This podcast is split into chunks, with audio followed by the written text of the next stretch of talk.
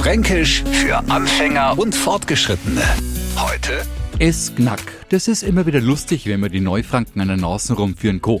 Ich war neulich Abend in einem Kaffee gesessen und es hat ein wenig Wind geweht. Und neben mir sagt einer, hey, jetzt zeig ich mal gleich eine Jacken um, mir zeigt's ins Knack. Kurze Orientierungslosigkeit bei die Leute am Nachbartisch, die das gehört haben und sich gewundert und geschaut haben, was jetzt passiert. Klar, das waren Neufranken und die haben sie unterm Knack halt gar nichts vorstellen können.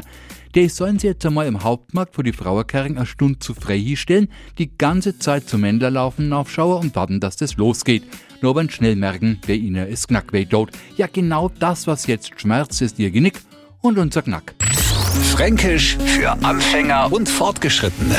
Morgen früh eine neue Ausgabe. Und alle Folgen als Podcast auf radiof.de.